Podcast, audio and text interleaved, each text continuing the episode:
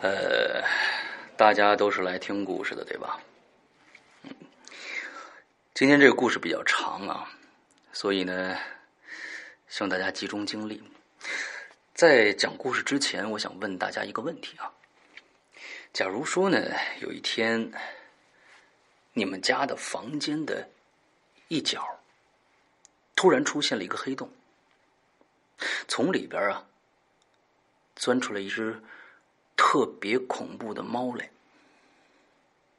同时呢，你的左邻右舍，他们的家里也有同样的一个洞，他们也看着这只猫了。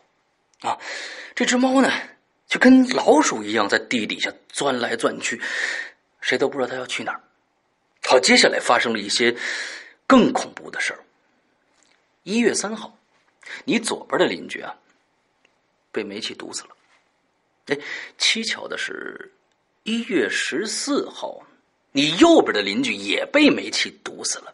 好了，现在是二月二号，请注意我说的时间关系啊。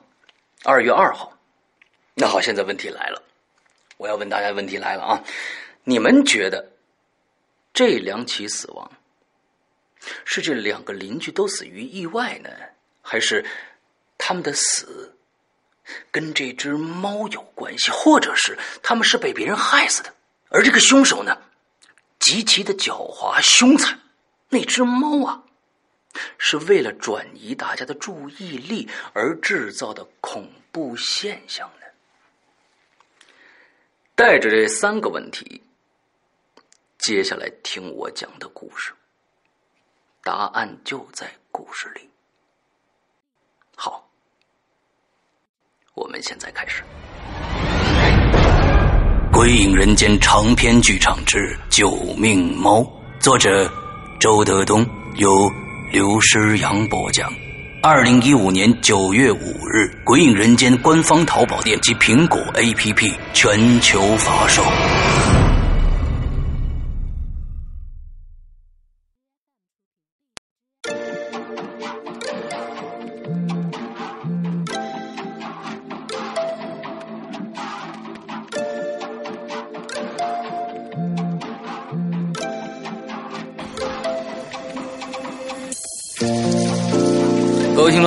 欢迎收听影留言，我是沈阳。各位听众，大家好，我是龙鳞大玲玲。哎，这个奥运会如火如荼的进行当中啊，那个今天早上呢，本来是呢，现在是星期天啊，本来是呢，我们和大玲玲每次都是周日早上十点钟开始录，但是今天呢没有。啊，为什么呢？要因为要看这个，呃，女排的决赛啊。这个女排对，大家都在刷这个事儿。哎，其实我是女排什么时候开始关注呢？不是说她一开始小组赛就开始，我是从小组赛的最后一场开始。那天是早上无意中打开电视，因为正好我在吃早餐，九点多的时候我在吃早餐的时候一打开，哎，女排直播，我说直播看两眼吧。哎，荷兰跟荷兰打啊，荷兰是跟荷兰那一场是吗？我圈里刷最多的，嗯，最最圈里刷最多的是跟是怎么把巴西给干掉了？对对对对对，很解气的一个场面。啊，其实很长时间没有关注过女排了啊。嗯，我们的我们的好像中国的这个体育里边啊，一直就是从八十年代延续到了到了现在，就是有一个精神，就叫女排精神啊。我天，女排只有女排精神啊。阴盛阳 衰，只有女排精神，好像其他的队吧，好像也也出不来什么太多的，就是可以涵盖整个中国健儿的一种顽强拼搏的精神，好像只有女排精神。完了之后呢，我就开始那从那场开始看，那场打的非常的顽强，打最后赢了，最后但是好像说小组赛进不进还得看另外一个。就是开始他打的很差的中国女排，完了之后就看还得看另外一个小组赛的成绩，他们才能最后决定他到底进不进最后的四强。进了，而且进了以后啊，是同一个小组的四支队伍进到了这个。呃，一个最后的这个这个决战，塞尔维亚啊，完了之后巴西、美国、中国，最后呢，当时这个美国就说牛逼了，这次肯定我们第一，完最后得了第三啊，完了之后啊得第三，完了之后，但是巴西这次确实是挺挺大跌眼镜的，最后就是被中国干掉，完了之后最后中国终于登顶，但是真的是这三场表这个这个，我觉得是表演太精彩了，真的是这个心情一直在激荡啊，在当时早上我。我看到一直看到他颁奖完了，郎平解郎平采访，一直看到完，那一直非常非常的激动。这个这个排球精神，我这个我们的女排精神是从八十年代一直延伸到现在的。嗯，看完这个以后，我就想到了一段话。这段话是什么呢？最近奥运会有一支广告，我不知道大家看了没有。那支广告我从听第一次的看第一次的时候，我就记忆犹深。是我不是打打某某汽车品牌，你某某汽车品牌的一个一个广告啊。但是它的广告词写的太精彩了，我觉得真的。呃，现在我前几天在我们的这个这个《扬言怪谈》不是什么《扬言怪谈》，嗯，这个又做广告。嗯 节目太多了，在我们的这个，我记得对节目现在太多了啊，在我们的会员专。专区里边，呃的这个失踪里边，我专门有一期是上上星期我聊过，就是说现在我们我们奥运会，其实我说我挺反感奥运会的，为什么？就是说感觉把所有的压力。把所有的，甚至是民族的荣辱，全部集中在这些运动员身上，好像就是说，这些人不是代表自己出去的，是代表国家出。其实不是，其实奥运会，它这个这个向向往是什么呢？我们现在已经国富民强了，不用再用这个这个体育的这种啊强盛来证明我们国家自己了。其实根本不用了。那过去是这样的一个观点，但是那个过去的观点一直贯彻到现在了。那其实奥运会就是一个证明世界大和平的一个。一个一个 game，一个一个大集会，你知道吧？对呀，就是大家所有人都是代表自己。我哎呦，我能参加跟世界上所有的这个爱好者、体育爱好什么举就就有劲儿的举重的什么之类的啊，就是这游泳谁游得快，这是其实是个人的一个第个人第一、国家第二的一个比赛。其实我认为是这个样子的，但是我们现在国家就是一直是的。但是今年我却发现了一个非常大的一个啊一个转变，因为。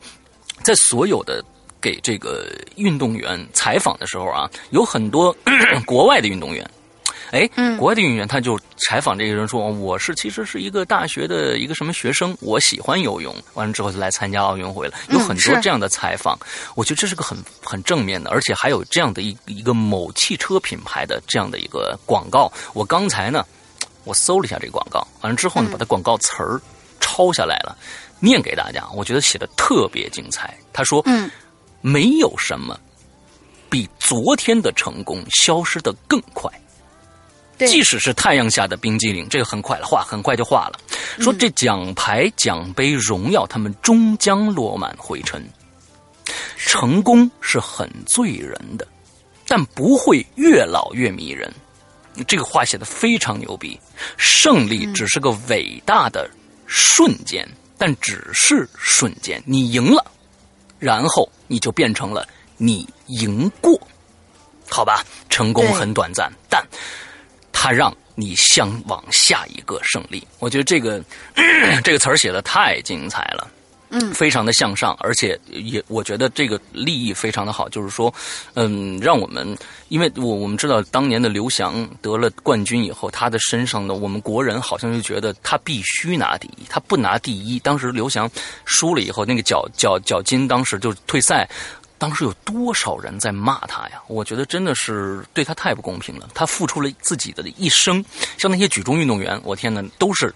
个子都很矮的，就是从小练这个，我天，那被压迫的已经已经人呢各种伤，你们你们根本就不知道，有有本事你们这真是有你你你举一个试试去，真的，那我们没有任何的理由去责骂他们，他们都是用英雄，但是他们的这种英雄应该是以他们个体为这个 个体为前提的，并不是以民族荣誉为前提的，这个我觉得。嗯，这个这个，我觉得是一个应该我们现在慢慢的转变了，因为我们把人第一放在第一位上，对。所以刚才从从现在这个这个开始，先说了这么多关于奥运的这样的一个一个东西啊。今天祝贺中国女排牛逼，太牛逼，祝贺她们，嗯，这帮姑娘太牛逼了。然后呢？说一个上个星期的事儿，呃，我们上个星期给杨少的这个捐款啊，如火如荼。呃，我们现在已经筹到了，跟大家说一下，已经筹到了一万七千元。而我已经把我是五千元一节，因为他那边是急需用款的。因为呃呃，跟再跟大家说，就是说呃呃，杨少的这个妹妹的这个恢复非常的好，孩子现在没有什么大危险，暂时没有什么大危险。两个人呢还在医院的康复当中啊。完了之后，呃，这个我是以。咱们淘宝上五千元够五千元，我就给他发一个，他每天要付医药费。对，这样的一个形式。那么这个捐款还会持续三周，还会持续三周。让呃，如果还听到这一期的话，没有呃对这个事情不了解的话，可以听一下我们上一期我说的比较啊比较详细哦，比较详细，大家可以去听一下那一期。今天我想说的一个是什么呢？其实我觉得可能嗯要呃想在这里说一下价值观的问题啊，就是说大家的一个取向问题，就是。在这次捐款中，百分之九十八的人，我我感受到了大家的这种，就是就是鬼影的这种凝聚力啊！我就是说，对，呃，献出自己的爱心，但是还是很多人提出一些问题。我想在这儿呢，对这些问题进行一些讨论。嗯，大家可以听一下我的观点啊。呃，有很多人，呃，就是这个多少人我不说了啊，呃，就是说。都提同时提出一样一个问题，之后呢，就是说，哎，这个咱们这个呃，我都听过啊，我都听过，我能不能换别的买？嗯，因为咱们这次指定了一个一个产品，这个产品我咱们一年四呃一共四年了，第一年我是拿我过去做的故事，从来没有发表过的故事和我唱呃我我的故事对，完了之后做了一次捐款，第二次我记得是用我唱的歌。完了之后做了一次捐款，第三次给晴雨的捐款，我记得是这样子的。我呃，当时我实在没有给大家的东西了，我我实在没有给大家东西了，我只能拿什么东西给大家呢？还没有开卖的一个故事，当时我还没做完，就是咱们的时长，就是咱们的时长。我说你们给他捐款。我呢就把这个故事放出来。我现在做到了，一共我记得是十六集还是多少集？我我从现在开始，大家能得到一个一个链接。这个链接呢，大家就可以，我每天做完了，我就往里扔，我就往里扔。大家这个这个文件夹一直保留，就能听到全集。用这样的一个形式。今年我是实在没有给大家的东西了，就是说，呃，因为大家有很多人说，那你拿现在你不是你做老千的吗？拿拿老千的东西来来来换呢？我想说的是啊，第一点啊，我们现在老千只在呃这个呃我们的这个这个这个 VIP VIP 我们的会员专区里面更新。假如说我拿出来，我对不起人家付给我一年一百九十八元一年的年费，我拿出来的话，我对不起这这几百人，我对不起他们。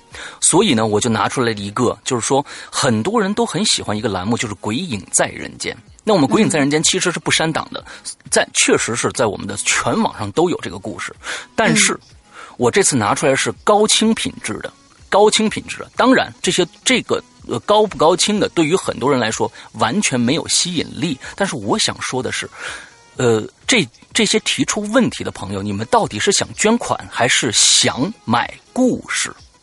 这是两完全两种完完全全不同的一个方向。我为什么每年都要拿出我的东西来去做捐款呢？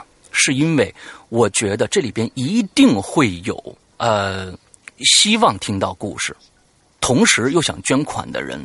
我想让这些人不是平白无故我给你钱，我什么都得不到。我是想让大家拿出钱来还能得到点东西。所以这东西。看上去不是太值钱，看上去不是太值钱，但是去年的这个像去年的这个晴雨的这捐款，相当于，呃，这个叫什么？这个这个这个失失常，我其实是没挣钱的。我相当于就是说拿出一个新产品，大家全部去买，到后来肯定就没人没什么人买了嘛，对吧？我是，但是我觉得我必须有这么一个东西，因为这这这大这秦宇那边治病，这等着钱用，我必须有这样的一个举动。而今年我拿出这样的一个东西来，我今年就看到这些呃各种各样的这样留言啊，有一个人退款说，呃呃有有有不是有一个人，有好几个人退款，我都退给他们了，我我不会去。跟他争辩任何的东西，因为他不是在在捐款，是在买东西。那么买东西，你既然对这个不满意，那行，我连我连我连跟你申辩的想法都没有，那退给你。上面写的理由就是这些我全都听过了，你给我几个我没听过的。那到底你是来捐款的，还是你不能？你你们这些人不能，我说句难听的，你不成不能又想做婊子又想立牌坊吧？我我呃，所以。我我现在感觉我是不是把某些人给惯坏了？他们觉得爱心捐助是应该有有等值的回报的，所以我在我在这儿今天想说的就是这个爱心，爱心是无价的，商品是有价的，所以请大家，嗯，你们你们嗯，真的想拿点什么东西，想听节目，那就去买节目呗。我不能说。最后，假如说我我我真的把所有，假如说我我是一个我是一个我也得活下来，对吧？之后我说，假如说我不会说这样的话，就说淘宝这一个月里边的所有收入全部捐给某某人。我这个，因为有一句话说特别好，先把你自己过好了，你才能照顾别人。是，我不能把我这一个月的工资全部拿出来，那不现实。我也得生活，这个这是非常现实的问题。我不能，那那到底说？这捐款是你捐的还是我捐的？这个是个非常有意思的一个道理，就是说，你最后啊，那你你要你要其他的节目没听过的故事，我给你啊，我给你了。完了之后，好，那这钱是你捐的还是我捐的？你到底是买故事还是捐款？那要是你要买故事，行，那这这钱算我捐的，那不是你捐的。所以我觉得。呃，在这跟大家讨论这个问题吧，我是不想让大家觉得捐款总是有偿的，有时候捐款真的是自己爱心的一个付出。呃，鬼影人间，呃，大家看到那么多人，呃，对鬼影人间的信任，我特别特别，这是我可能做鬼影人间最满足的地方。每次到捐款的时候，大家非常踊踊跃。嗯，去年的时候，晴雨居然捐到了五万元。我这个真的是，我当时呃看到最后那个数字的时候，我去发表的时候，我我是热泪盈眶的。我就感觉我太感谢大家对对鬼影的支持，这些人的对鬼影的信任了。那当当然，我我我我去年确实拿出来一个完完全全的全新的故事给到大家，这里边到底有多少？是来买节目的，有多少人是捐款？我这个没法去去去衡量。但是今年，真的也是一样的。我实在是我我自己的时间没有那么多，呃，因为这个事儿来的很突然，突然非常突然，就是一天的事儿，我就决定了要拿什么东西出来。呃，这是一个嗯，就是就就，请大家理解一下吧，也请大家再来啊。这个来来来，献出你们的爱心，帮帮我们的鬼友杨少。具体怎么回事，请大家去听上一期的节目啊。最后，呃，我我会把整个谁捐过款这个里边的所有人的昵称全部拿出来，完了发给杨少。虽然这些昵称并不代表你能。杨少能知道你是谁，但是起码这些人，呃，我觉得，呃，用一个匿名的方式啊，能能展现给大家，我觉得也是好的。嗯，就是说杨少会知道有这么多人愿意去热心的帮助他。对对对对对对。而且杨少那边也呃做了非常非常详细的账单，完了之后呢，前几天有也有一个朋友，这个我觉得是很正常的，因为，呃，他他提曾经提过来说啊，我我的这个啊一个朋友啊也是这个七月份这个剖腹产完了之后有朋友的老婆对哦朋友的老婆差不多对为什么只花了三四万块钱？嗯，这个我当时我说好，你提出来好，我去找证据，给到你。完了之后，我们就把前两天八月八号、呃八月七号到八月八号的所有账单，当时这两天的账单是七万七万九，好像是忘了。完之后，我们也发发布到微博上了。之后，我让杨少把最近的所有的账单都要理清楚，因为呃。我信任他，因为我看到了东西，我看到东西，我也想把这些东西展现给大家。如果说大家谁还有异议的话，完全可以通过微博、我们的各种公公众平台来来挑战我们的这个真实真实度。我们不怕挑战，这确实是一个真实发生的一个事情。那么，就是为什么很多人说是为什么这个这个啊，你这三四万这儿怎么花十多万了？为什么？这就是有些人感冒了。啊，去了一个县城的医院，医医生说你回家多喝水就行了。另外有一个人在北京去了医院了，医生说啊，你得打个点滴，你得花五百块钱，是一个道理的。这这因人而异，因地而异，因院而异。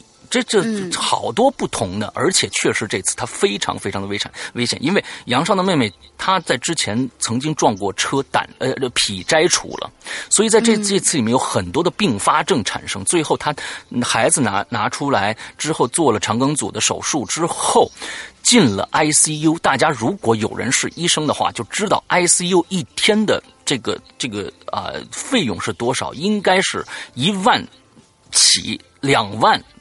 不到头，往上再走，而且好多都是不报销的。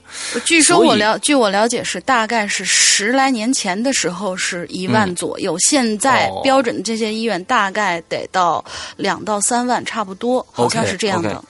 好，所以所以请大家呃，就是呃没没关系，这种挑战我们接受。我我觉得这是对我们工作的一个考量，我们鬼鬼影人间的诚信的一个考量，我没没问题，我完全完全接受这样的一个挑战，这个是非常好的。嗯，所以 OK，呃，这件事情到此呃告一段落。还有一个事儿，嗯，看我直播的人啊都知道，哎，嗯，星期四跟大家说，现在赶紧。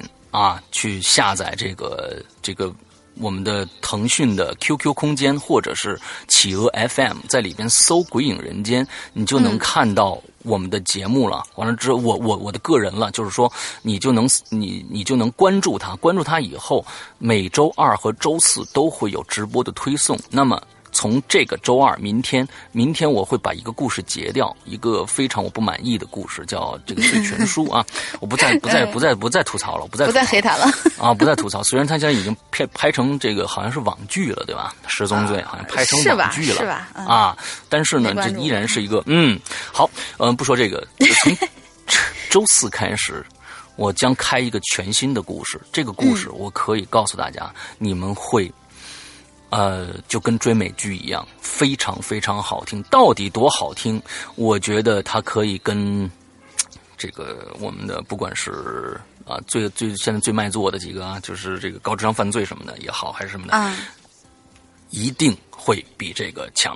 而且还挺恐怖、挺瘆人的，哎，这么一个故事，是一个非常非常老牌的作家。那我现在真的只认老牌作家了，看来，因为新的这些作者的文笔真的堪忧啊。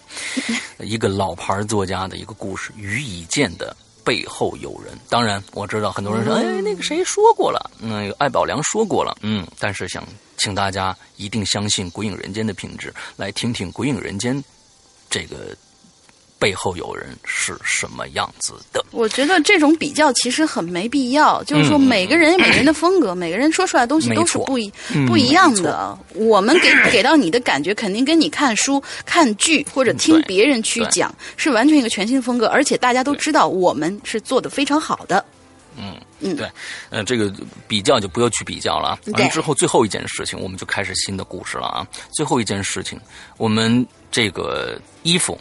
我们的限量版的 T 恤会在这个星期三左右全部寄出，但是请这边呃这个浙江的朋友请注意一下，你们大概所有人都知道，浙江现在是拒收邮件的，因为要开那个会，对不对？嗯，对。拒收邮件的是九月十号以后才能继续接收，所以浙江的所有的朋友。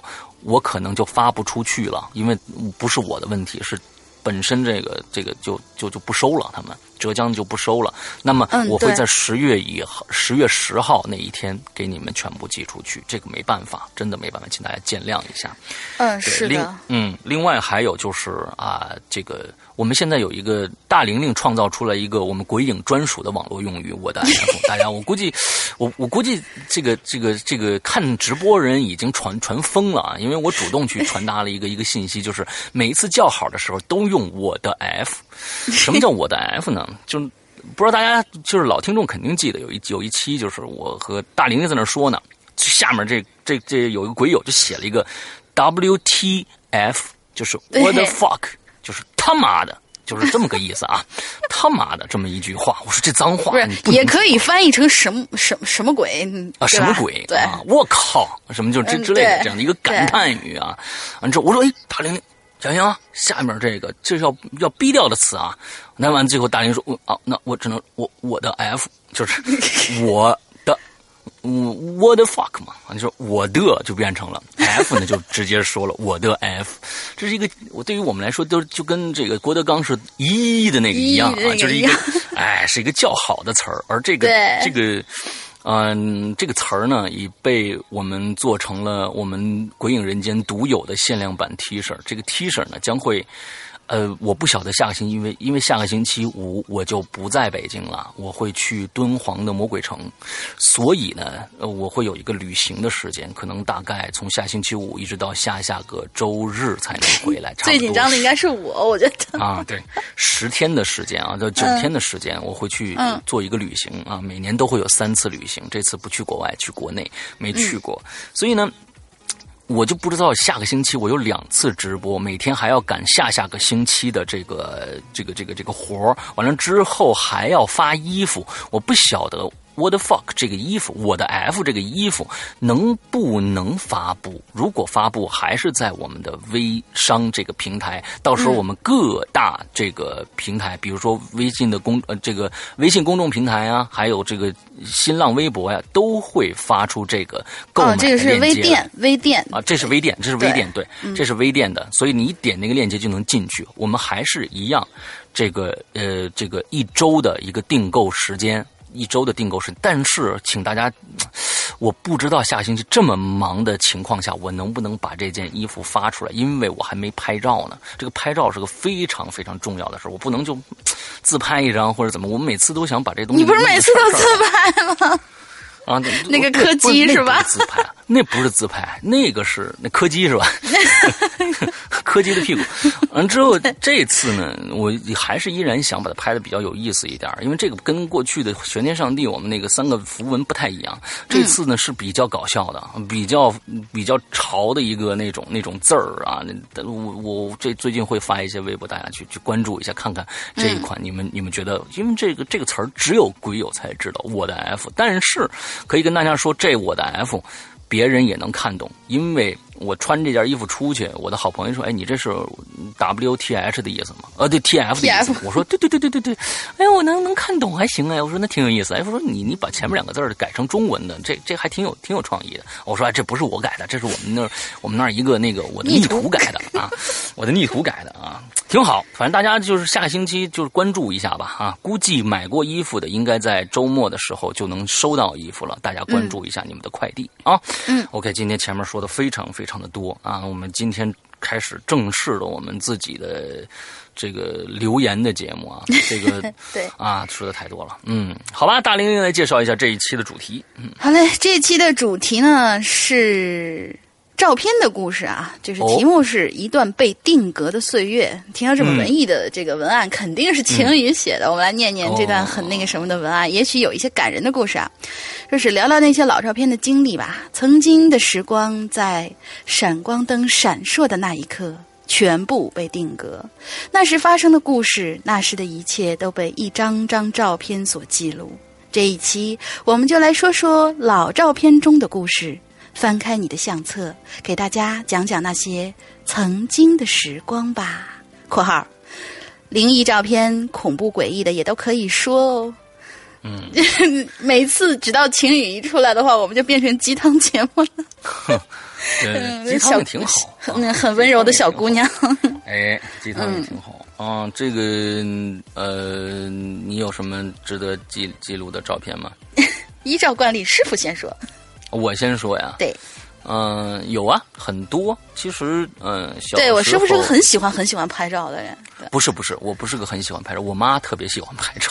不是，我就说呀，嗯，因为我去石阳哥家里，石阳哥家里头有经常有那种很大的那种照片墙，然后自己打印，自己往上贴，到哪里都喜欢拍风景的那一种。对对，那那我是特别喜欢拍风景，我不喜欢拍我自己。完了之后，那时候 我这个我我老婆特别爱拍东西。完了之后就是，所以呢，就有时候就就就我自己的照片也蛮多的啊。其实她比我多，我我比较喜欢拍风景。那其实小时候我妈也特别爱喜欢喜欢拍照啊，那她特别喜欢拍照，所以我小时候照片特别多。其实感觉现在的照片，嗯，就长大了以后倒是没有看小时候那照片。妈妈妈妈就不惜的给拍了，因为长那个啥了是吗？那肯定长大就不是我妈拍的了，那肯定是。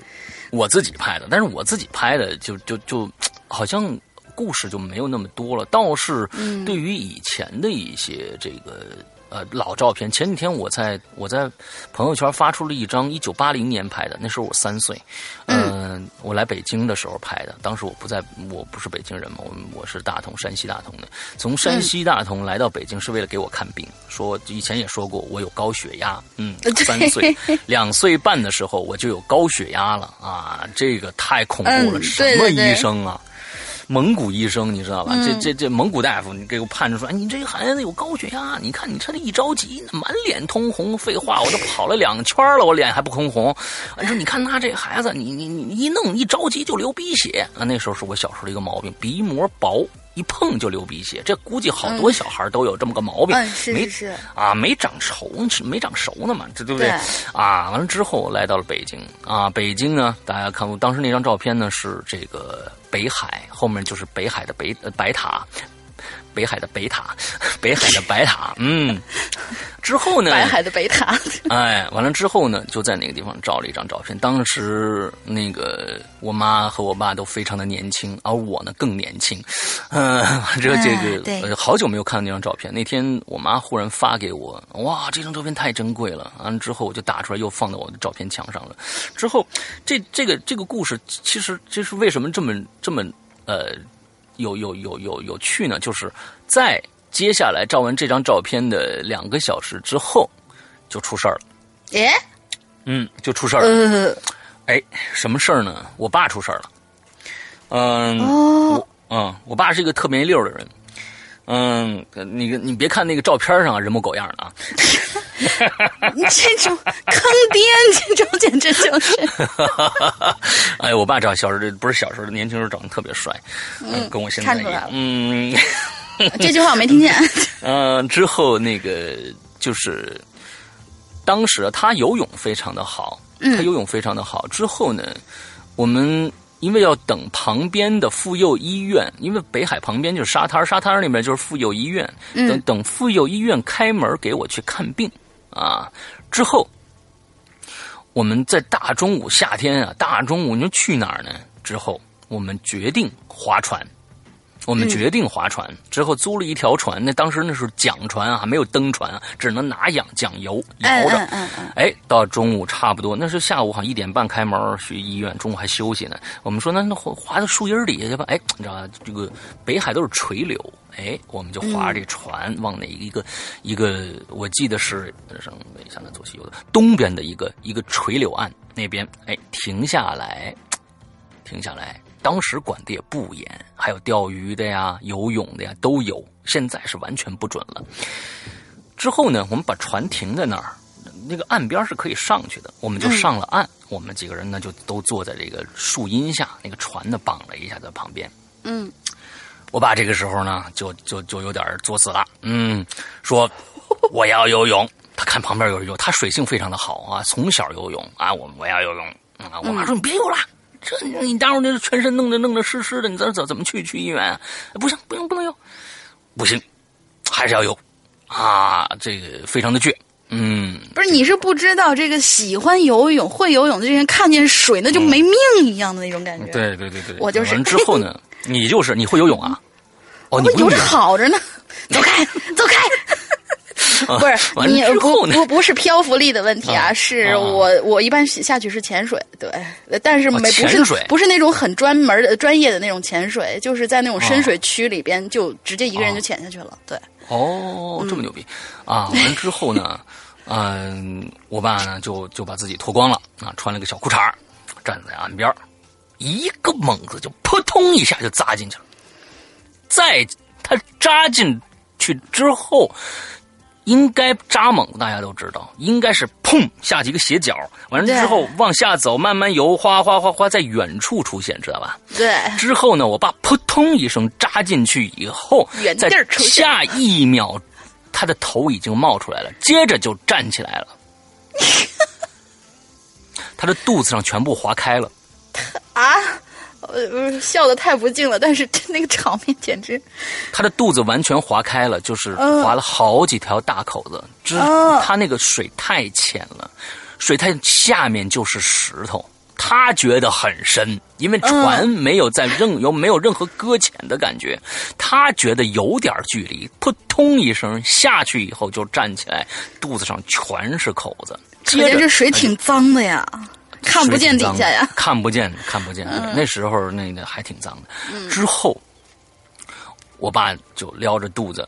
完了，我妈抱着我，我们就一起去妇幼医院去了。哎，真是又心疼，但是又觉得很很有，就是咱们说个不敬的话，就是挺二的一个行为。哎，对对，是挺二的一个行为。这是一直是，但我虽然只有两岁，但是我对这个记忆深刻。嗯，很多人都很惊讶我儿时的记忆。我两岁时候的记忆是非常非常清楚的，跟谁在一起，做过什么事情，呃，我完完全全记得非常的清楚。之后我发这件事情，他怎么？撩着撩着肚子进的医院，我现在想的一一清二楚。接着进了医院，他去包扎，我去看这个高血压。也医生盯着我，呃，盯着我妈说：“这孩子怎么了？”然后说：“这孩子怎么样？怎么样？怎么样？怎么样？”完了，就有人说：“屁事没有，回去多喝水。”我们就出来了。没管你爸爸是吗？那我爸自己去那啥了。你让那孩子自个儿缝的吗？不是吧？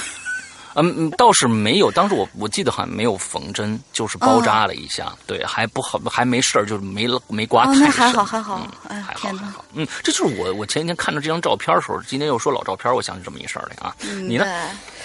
我呃，老照片的记忆嘛，没什么。但是就嗯，就星期五的时候啊，发生了一个跟照片有关系的一个事儿。这个事儿你是想在这儿说呀，还是把把我师傅呃，反正当时我师傅听完以后，我不知道他是真惊着了还是假惊着了。我是真惊着了，对，没有没有解释。对他作为一个某些方面的专家，一推断这不可能，绝对不可能惊着了。但具体什么事儿呢？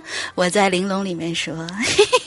啊，我就说嘛，你应该在你的这个会员专区里边。嗯，对对对，每次找料找的可辛苦了，这回终于有料了。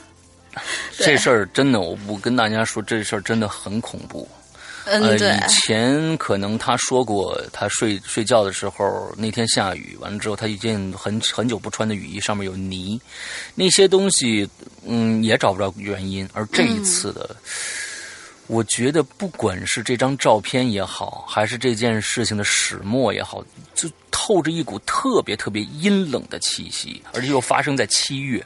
那件雨衣是不是也是发生在七月啊？七哎，好像是没没有吧？不是，因为我当时计划要搬家的时候已经是年底了。嗯，不是八七月，就是可能就是下元的时候吧。OK OK，可能是啊。嗯，好吧，好吧，好吧。所以具体情况，请大家踊跃加入会员，到玲珑专区去听。这广告做的太硬了。那这个这个这挺好的，因为我因为我们会员专区里边的这个啊。节目都是个顶个的啊！这个大家有有时候就是听我的，我们有一个栏目叫《怪藏》，每个星期天公布的一档节目叫《怪藏》。之后这档节目，我从几个星期前就开始讲一个故事了。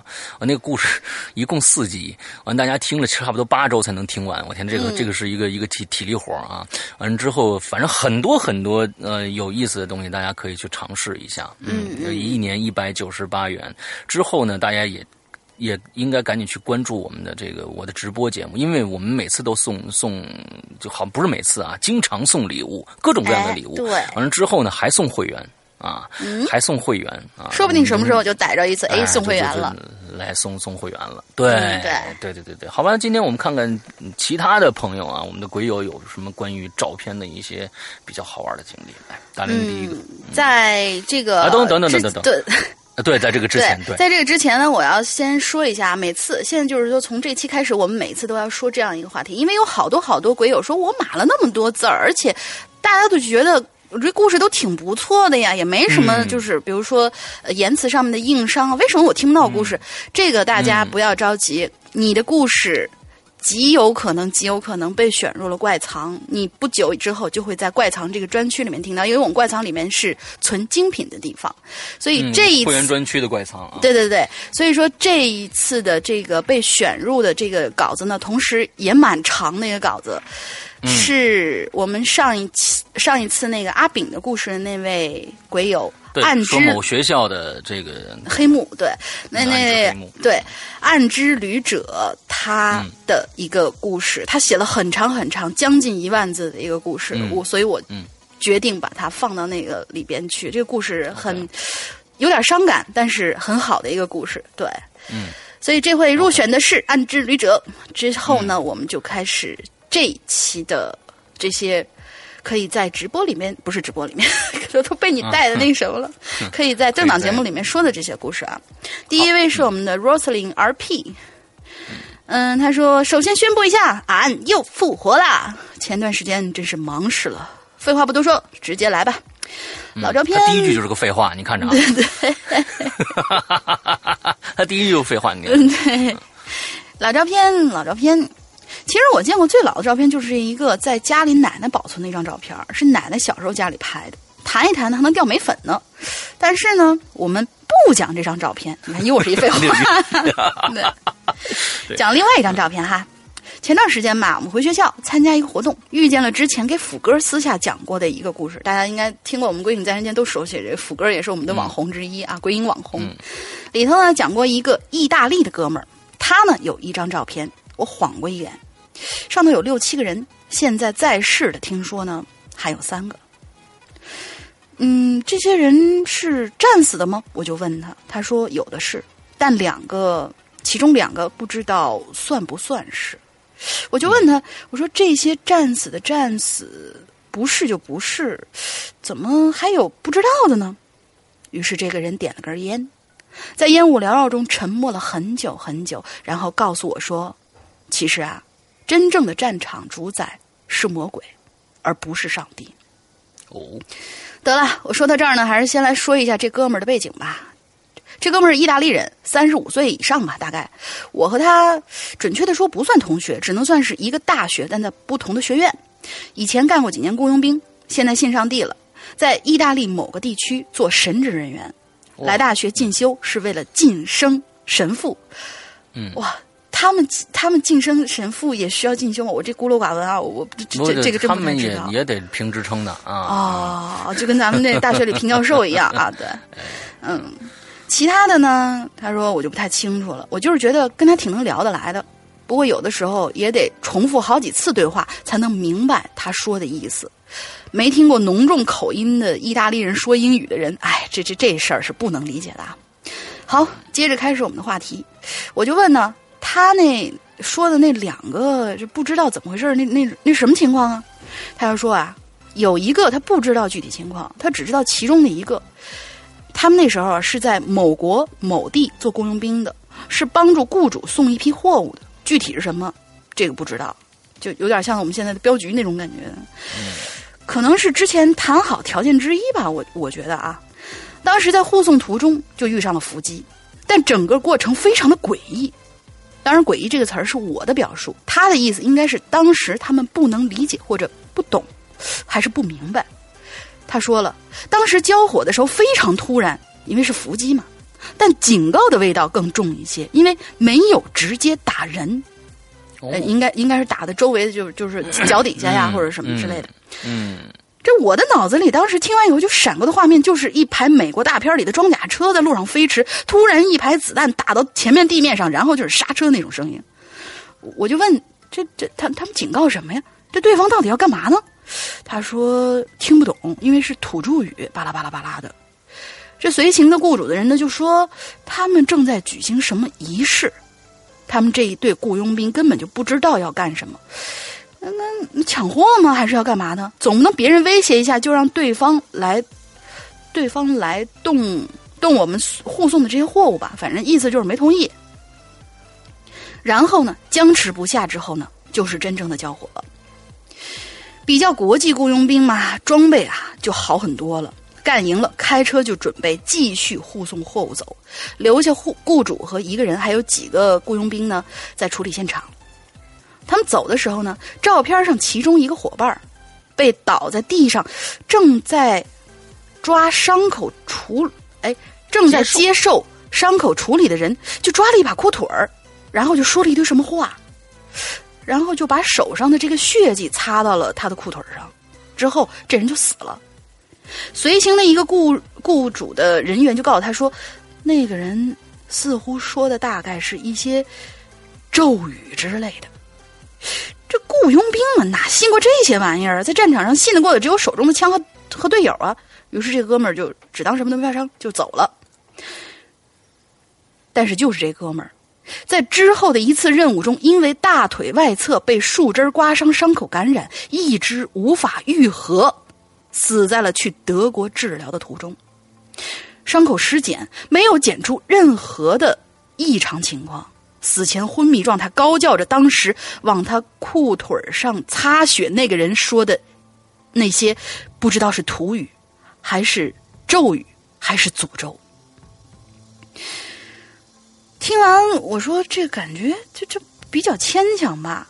但这意大利哥们告诉我了，有一个他不知道具体情况的人死的时候，是因为自己闭气把自个儿憋死了。死前常出现幻觉，在笔记本上乱写乱画了很多东西。后来据说也是因为那些土著的咒语的语言。然后他反问我说：“你想想看，你自己闭气能把自己？”憋死吗？哎呀，好吧，故事差不多就这样了。可能有些细节吧，我也记得不太清楚。反正我保证故事肯定是真实的，就对了。最后祝鬼影越办越好，直到我亲自遇见鬼那一天。哥们儿，千万别这么想，千万别这么想。嗯，那那这太太倒霉了啊！你千万不要遇到这个事儿。嗯，对对对。哎，好，我们下一个叫 MC 骑士军啊，最近这个这哥们儿活跃，特别活跃。对。哎，石阳龙您好，这次的主题是老照片那我呢就来说说七年前在我们高中发生的事儿吧。（括号）以后呢，我都会把各个角色的名字标注出来，不会再用 A、B、C、D 来命名了。嗯，好，好习惯。好，二零零九年的六月中旬那天呢，我在食堂吃完午饭，一如既往的。来到学校那不大的图书馆里，准备找点书来消磨时间。来到我自己经常坐的位置前面呢，和我一起来的还有杨，嗯，和我去打猎那哥们儿啊，就是打打刺猬那哥们儿，嗯嗯，对，是那个吧？对吧？嗯，应该是他。哎，他和玲打了个招呼，便坐在了对面，而玲呢，一如既往的坐在我旁边的位置上，似乎是在等我。我坐下来，便感觉自己的凳子上好像垫了什么。我又站起来了，扫了一眼凳子，是一个旧笔记本，有些老旧，但是呢，九十年代，但是像是像是九十年代的产物啊。我拿起来翻了翻，上面是密密麻麻写着一些欧洲的语言，那是意大利语，而这本子呢，也是我意大。移民来意大利的原因之一，呵，你们怎么都去意大利了？因为那地方好啊，我也很想去呀。嗯，对，那那个那个那个艺术之都啊，国家的语言是往下走的啊，是吗？往下走的，好吧。卡萨多的，是是够的，是这这 那种，就是往下走的那个这个语言啊，那嗯，好，哎。这本书是他去意大利的原因之一啊！来来，咱们看看是怎么回事。我翻了翻就厌倦了，转头问玲关于笔记本的事儿，他却摇摇头说：“也是刚刚才发现里边有个笔记本的。”无奈呢，我把本子放回桌上，刚打开书，眼睛又瞟了一眼那古老的本子，我发现，在本子中间呢，夹杂着一张露出一角的照片哎，照片来了啊，微微泛黄。我放下书，把那张照片抽出来，上面是一对白人夫妻。男人呢，高大威猛，留着一撮胡子；女人的身材矮小，长相年轻，让我觉得有点脸熟。可是这照片的右下角用血一般的红字写着。一九八九年十一月七号，嗯，哎，七月十一号，说错了，七月十一号。正当我仔细端详照片的时候呢，有人在背后拍了拍我，我一惊，起了一身鸡皮疙瘩，缓缓回过头来，是西，也就是妹子 A 啊。连续听我们节目的一定知道妹子 A 是谁。对对对对，嗯，是西，他歪着头，看啥东西呢？这么入迷，让我看看呗。我来不及解释了，可他却一把夺走我手中的照片。耶，这照片怎么在你这儿啊？他的语气里带着一点惊讶。啊，怎么你的呀？我反问了一句。他摇了摇头。那倒不是我的，这是我们班外教的，就那个五十来岁的意大利人，这是他的。嗯，刚刚还跟我说他照片丢了呢。这张照片他可珍贵了。你听到这儿，我才想起来了，照片里的女人是西的班级里的外教啊。这个上个月来的，为人和蔼，对隔壁隔壁班的我呢也是非常的照顾，经常会烤一些小饼干到的学带到学校来。我就点了点头啊。这照片是有点老啊，可是看上去也没什么值得珍惜的地方啊。西呢，就顺势坐在杨的旁边，也就也就是面对着我啊，对我们三个人说起了这张照片背后的那个故事。上世纪九十年代，里卡多和西的外教啊，里卡多是那男的，西的外教米拉结婚了。两人在罗马过着充实的小生活，而那张照片呢，便是他们结婚的时候拍的。里卡多呢是一个铁匠啊，结婚以后呢，随着米拉呢在市场卖农作物度日度日。时间一久啊，这里卡多呢便干不下去了，他无法忍受这种生活。他认为作为男人应该做一些更好、更卖力的活于是呢告别了米拉。只身离开了他的故乡意大利，拿着自己不多的积蓄，坐船来到了传说中的东方国家——中国。在电话里，里拉，嗯，这个里卡多告诉米拉，自己过得非常的好，找到了一份在煤矿里的工作，说和中国的朋友们过得也非常的开心。米拉听到这个消息呢，便放心了许多。一九九五年的时候，也就是里卡多离开的五年后，米拉不知从什么时候开始，没有再收到里卡多的电话了。她认为她的丈夫正在遥远的东方，为了自己的家庭正在辛勤的工作。想到这里，她也没多想。第七年，米拉接到了一个不知道从哪儿打来的电话。接起电话，米拉得知自己的丈夫这两年的消息。他死了。打电话来的是里卡多的一位在矿上的好友，也是一位欧洲漂洋来的德国人。他用不流利的意大利语说：“里卡多这五年在矿井的遭遇，因为语言不通，里卡多在矿井被处处的排挤，甚至被派去勘测危险的矿井，不从便是一顿毒打。不到半年。”这个一米九的大高个就瘦了不少，而在第五年的时候，他又一次去被派去危险的矿井，而这次他却没有出来。这些年的电话都是里卡多为了面子瞎编出来的。得知了这个消息，米拉随即倒在了哭倒在了家里，并无无始呃，都并开始无比的痛恨中国，恨这个不尊重底层劳动者的国家。不过。十二年后的那天，他为什么又来到了中国呢？这便无从考究。不会是恐怖分子吧？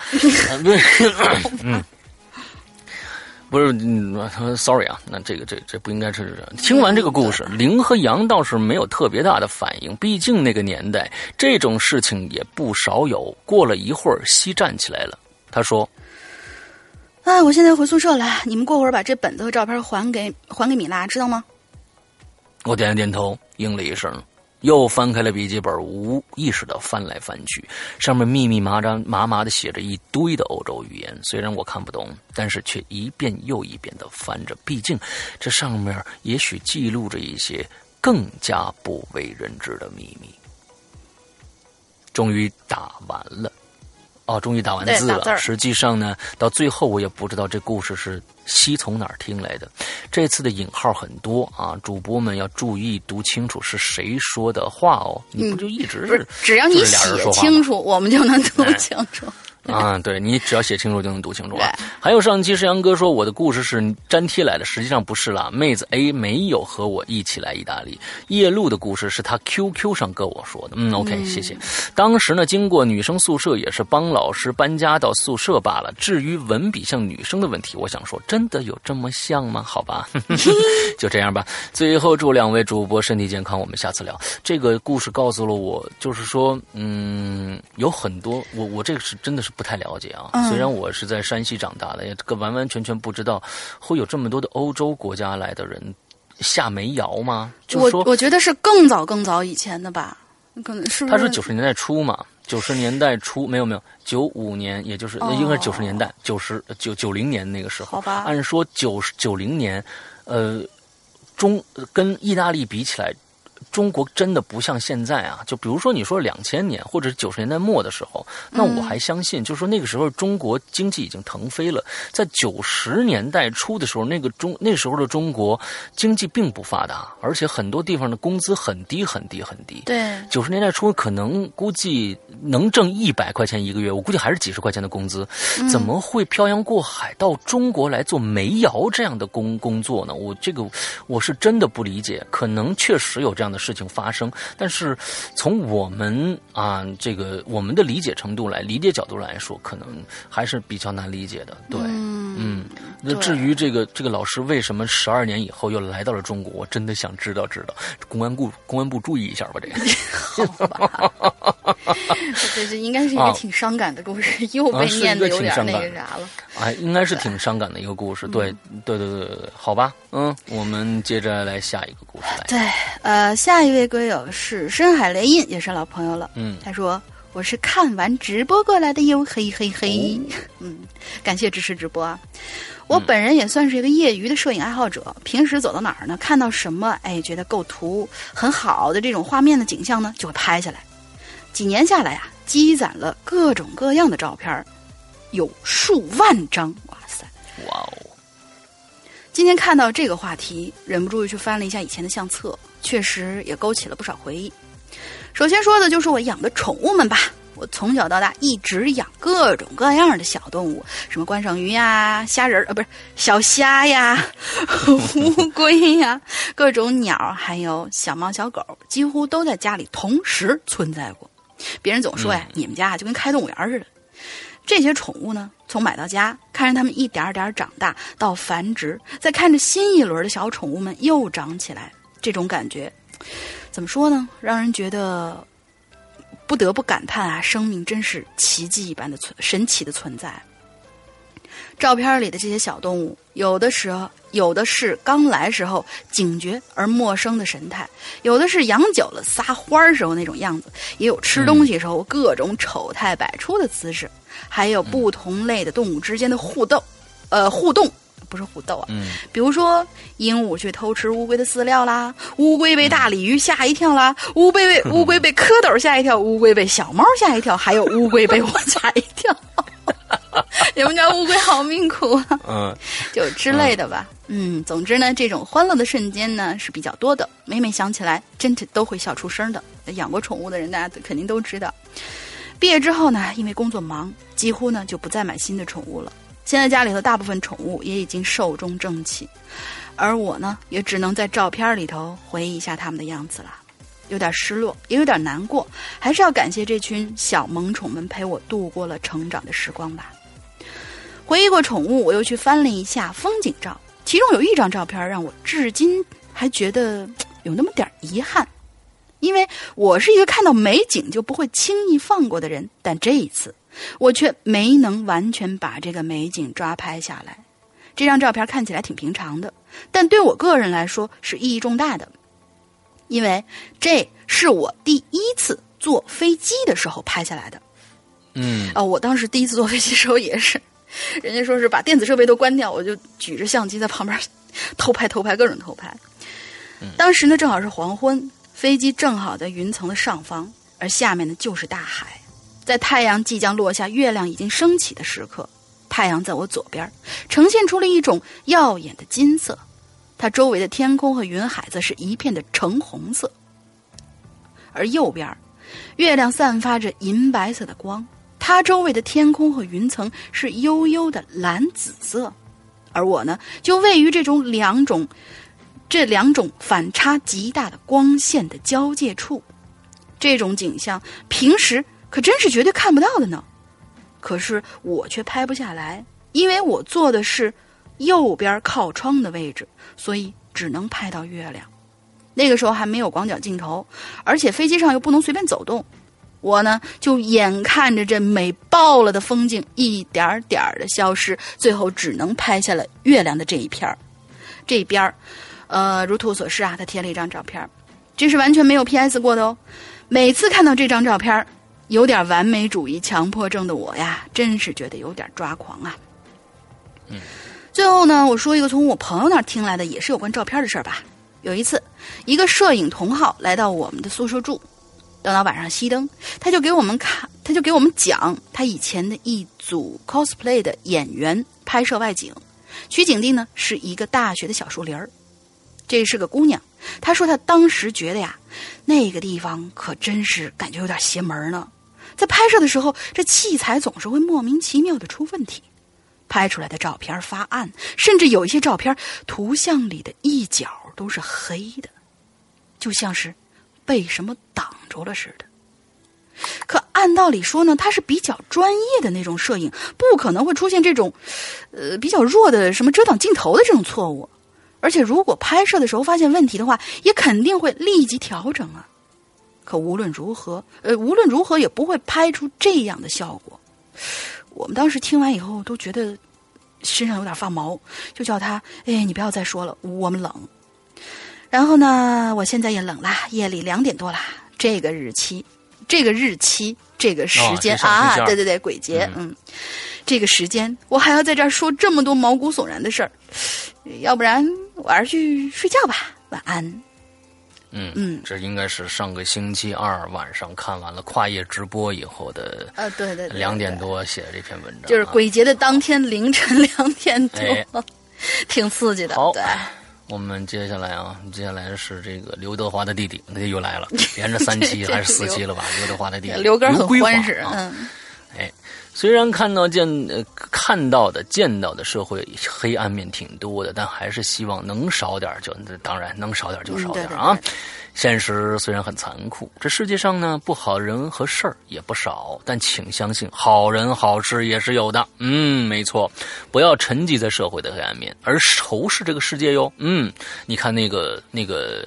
呃，十二年后的那个意大利籍的姑娘就是这样的一个人，不仇视，就是她不是仇视，她是她是向往美好的，嗯嗯，对对，哎，现实社会世界，我只能帮你们到这里了。你你刘德刘德华的妹妹，不是刘德华弟弟，想想帮助这个世界啊，他挺好的想法，不错。杨哥大龄，你们这次的题目好尴尬，为什么呢？这让我如何编才？你每次的故事都是编出来的吗？你这名字是不是也是编出来的呀？肯定。没图就感觉不真实的样子啊，脑脑子疼。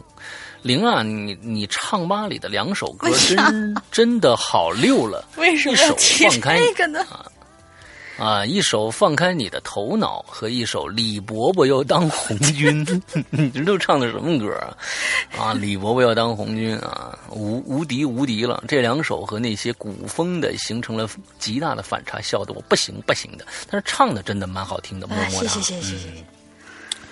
说到照片啊，嗯，不知道大家有没有看过一个片儿啊？名字叫《咒乐园》，听过，听说过这片儿。里面讲的就是关于照片的事儿。嗯，这事儿呢，我这事儿呢，就是跟这个《咒乐园》里面故事比较像。记得那是看完后编的，对，嗯，他开始编了啊，对，开始编了。记得那是初中。组织去欢乐谷玩，欢乐谷大家玩都是什么呢？啊，像是什么跳楼机呀、过山车呀、激流勇进什么的啊。我呢对这些也感兴趣，但是呢，我第一个找的却是异度空间鬼屋。听说这个鬼屋啊老刺激了，所以呢，当老师还没说解散的时候，我就叫上人一起去这个异度空间找刺激去了。当时啊，人还不是很多。就几十个人排队，排了十分十几分钟，我们就进去了啊。我们一共五个人，三男两女。你们的目的不纯，在进去之前呢，工作人员把我们叫到一个小屋子里，跟我们讲不要拍照，不要乱摸道具，不要打扰鬼魂什么的啊。这后面是我家的，我们很听话，就答应下来了。我们几个进到了屋子里头，站位呢是俩男在前，中哎两个男的在前，中间女的，我断后。哦，明白了，胆儿挺大。对。嗯，你是一定是目的不纯。嗯，对。嗯，前面到中间这一段路程呢，我觉得也就那样啊。像什么被锯成两半尸体啊，我跟你说，这种的就是特别不专业的鬼屋，没劲。这这这特别不专业的鬼屋，要什么被锯成两半的尸体啊，时不时冒出烟气，什么怪叫声啊，这些都是老套了，没什么吓人的。但是中间的两个女生叫却是一路尖叫不停啊！你在后面听爽了吧？在走到四分之三的四分之四分之三，走到四分之这，哎呀嘿，这走到我这也能这能能进咱们那个啥？能能能能能能能这能这能进去啊？这能进去，我我得我得我打个点，哎。这个能进，嗯，我估计他是走到了一个地方，这这座山叫四分之四分之三的时候，这感觉就有点不对了。工作人员呢，大概是把这空调开低了，还是怎么着的？这温度一下子降了好多。俩女生呢，本来穿的就不多，哎，穿的有多多呢？开始一直打哆嗦。我这心里想，这帮鸟人没事吧？空调开这么低，有病啊！啊，就想着，我自己呢就赶紧脱了外套，给他们的其中的一个，这一定是你目的不纯的那一个。嗯，然后呢又叫大黄啊，前面还有个大黄啊，这是个一个一个一个动物的名字是吧？听过前几期的人应该知道大黄的故事，对。哎。然后又叫大黄也把衣服脱了，然后给另外一个，我们俩光着脊梁的往前走，啊，没有没有，没事，我也这个这个这个节目越来越做搞笑了，好吧，我们要不要严肃起来？对，严肃。就在那女生接过大黄衣服的瞬间，我们的耳边传来了细嗖嗖细嗖的声音，接着呢。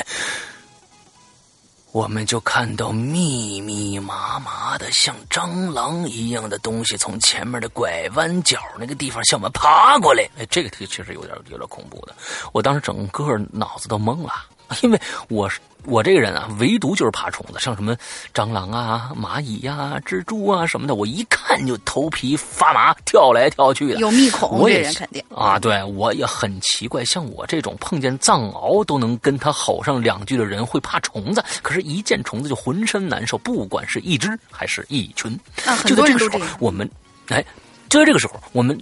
我们这儿另外一个男生拿出了利拍德，咔嚓就是一下，本来黑咕隆咚的周围，被这利拍德的闪光一照，刹那间，在那虫子的中间突然出现了一个人男，应该是男人吧？为什么叫人男呢？应该是男人的这个，因为他不确定这是不是人，对，一个看起来像人的男的。可能吧，是这样。对，人男啊，这男的脑袋是背对着我们的，但是身体却是正对着我们。这男的我没看见，是他们告诉我的。嗨，他你没看着啊？嗨，说来也奇怪，这些虫子和那男的在闪光灯结束以后就全都不见了。嗯。这一系列事情发生太快了，不到三分钟，俩女孩还来不及叫就结束了。我当时也是蒙圈的状态，但是我这心理素质还是不错的，蒙了几秒钟，几秒钟以后就回过神来了。啊，哎，什么意思？潘子一脸呢，就回过来问道：“哎，可以啊，潘子，手挺快啊。”嗯，潘子一脸纳闷的看着我说：“哎，刘哥，不是你叫我拍的吗？”我叫你拍啥嘞？我没叫你拍，哎，怎么咱们你 你别把把我带到另外一个语言系统上去行不行？啊，好，好，好，好，刘哥，不是你叫我拍的吗？我叫你拍的吗？我没有叫你拍，你怎么回事？能不能好好的念了？好，可以，可以，可以，可以，可以，可以，可以。嗯，再来一遍。哎，刘哥，不是你叫我拍的吗？我什么时候叫你拍的了？我没叫你拍呀。我也一脸郁闷的样子。当时呢，我看到那些虫子的时候，我整个人就已经不在服务区了，怎么可能还说话呢？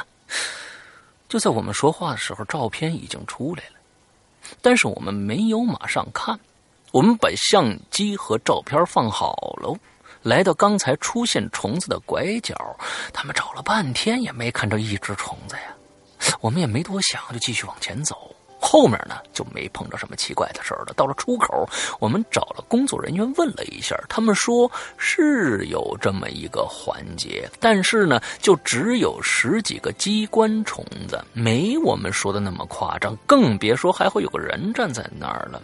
嗯，我们也就没纠缠，离开了，找了个亭子，开始看那张在里边拍的照片哎，几个人拿着这照片在空中来回甩了几下，那时候应该显影已经完成了吧？那么长时间了，对，放在亭子里，亭子里的石桌上，照片上的图案一点点的出现。你这肯定编的，嗯，对，这这显影早就完成了，最多是半半分钟，差不多。要不就要不就是说，他们拍完照片以后立马就出来了。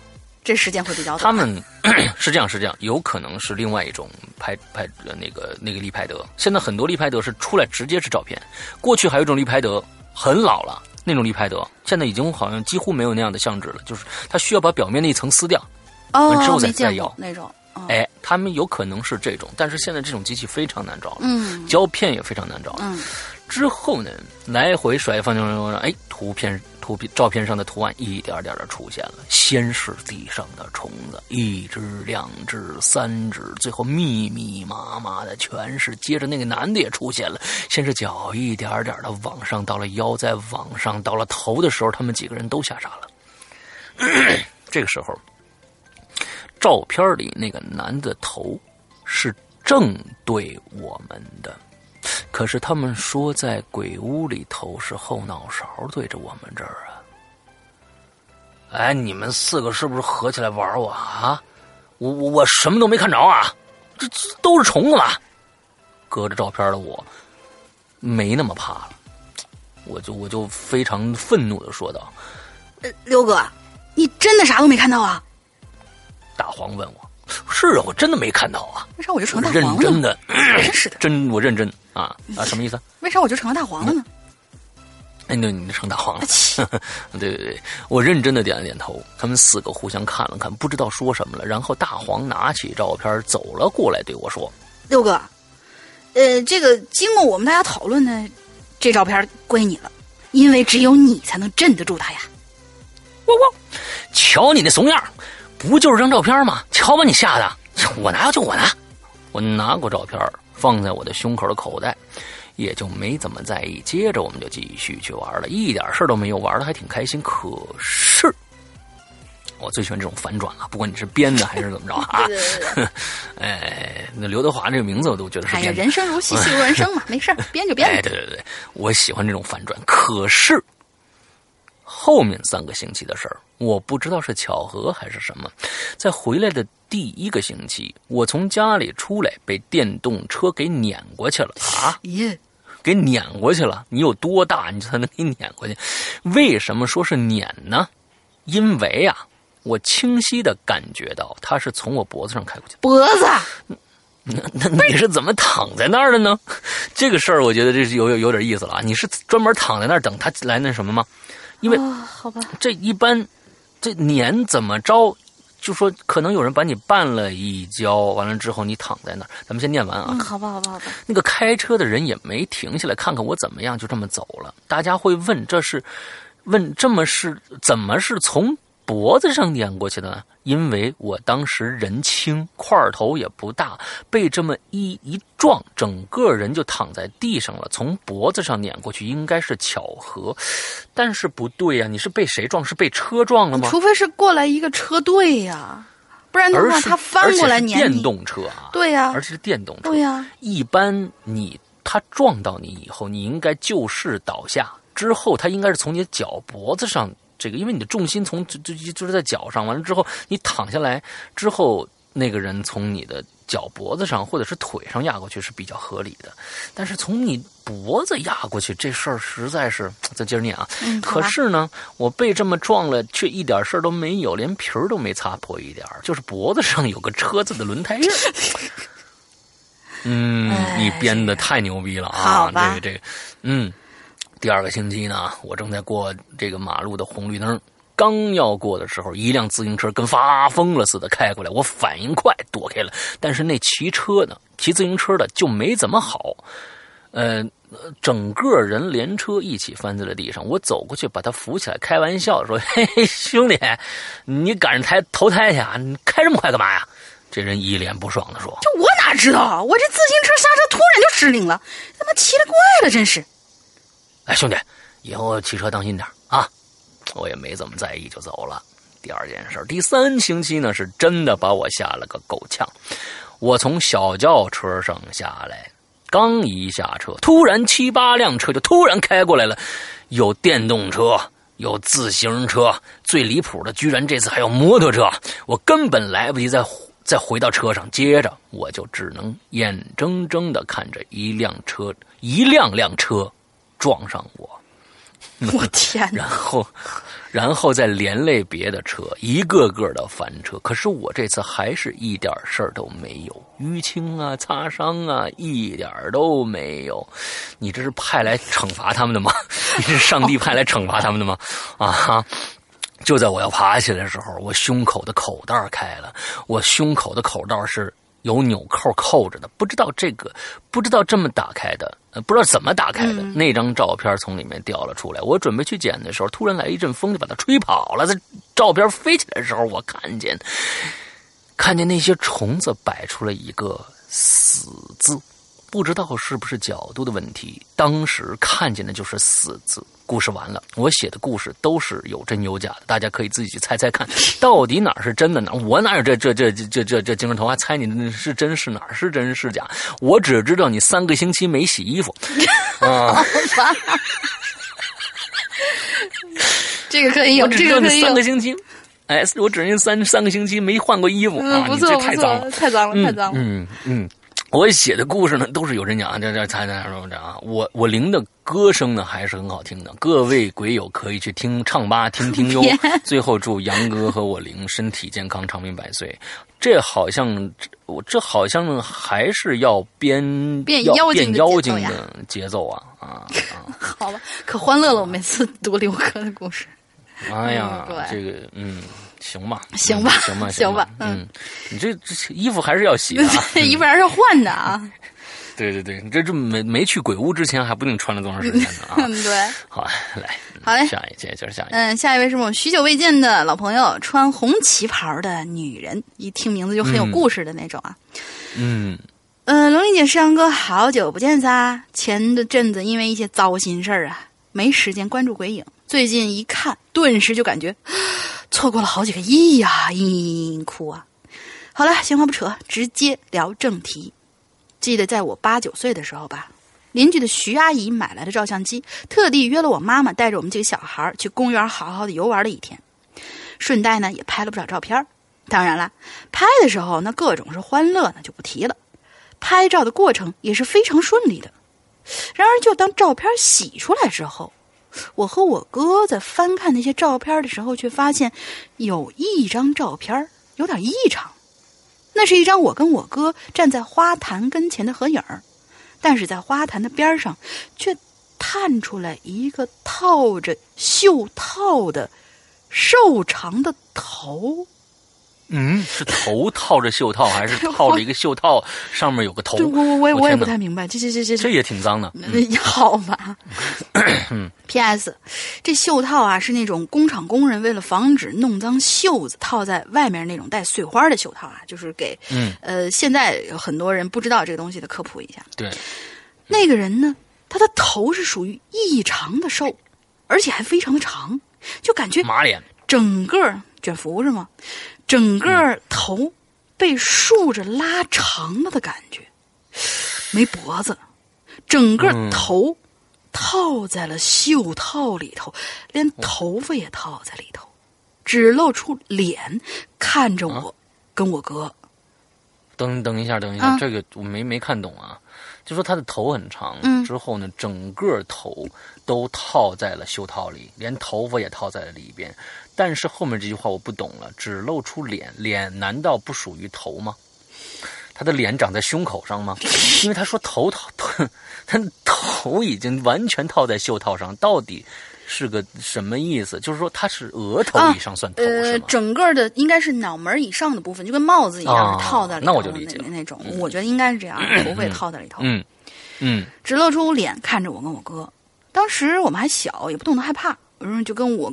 就和我哥拿着照片，很兴奋的给我妈看。妈妈，你看有鬼！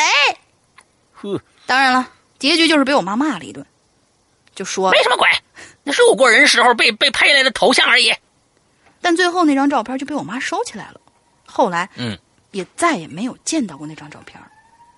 嗯，可谁也没有想到啊，到最后借由这张照片，还会发生了那么多令人毛骨悚然的事儿，直到现在还让我。难以忘怀，这是个会写故事的。哎，对，他他这个他的扣设的非常非常的好。先有一个怪异现象，最后一怪异现象也产生在他生活中延伸开。对，来来来，哎来。那段时间呢，我所居住的这个小镇摄影事业那是相当的火爆。也就在照片事件过去后没多久，妈妈在一个清晨早上六点钟，带着睡眼朦胧的我去一家私人小影楼拍照。拍照的地点是在二楼的小阳台，我还记得在拍照之前，摄影师还特地从屋子里头搬出来一个跟我肩膀差不多高的一个花瓶让我跟我妈在花瓶那旁边摆出各种各样的姿势。当妈妈和摄影师在一边说话的时候，我呢就扒着护栏往楼下四处好奇的张望，突然之间就看到楼下。伸出来一个瘦长的人头，正直愣愣的看着我。那个人的头，好像跟我之前看的那张照片上的一模一样。我呢，也就很好奇的看着他。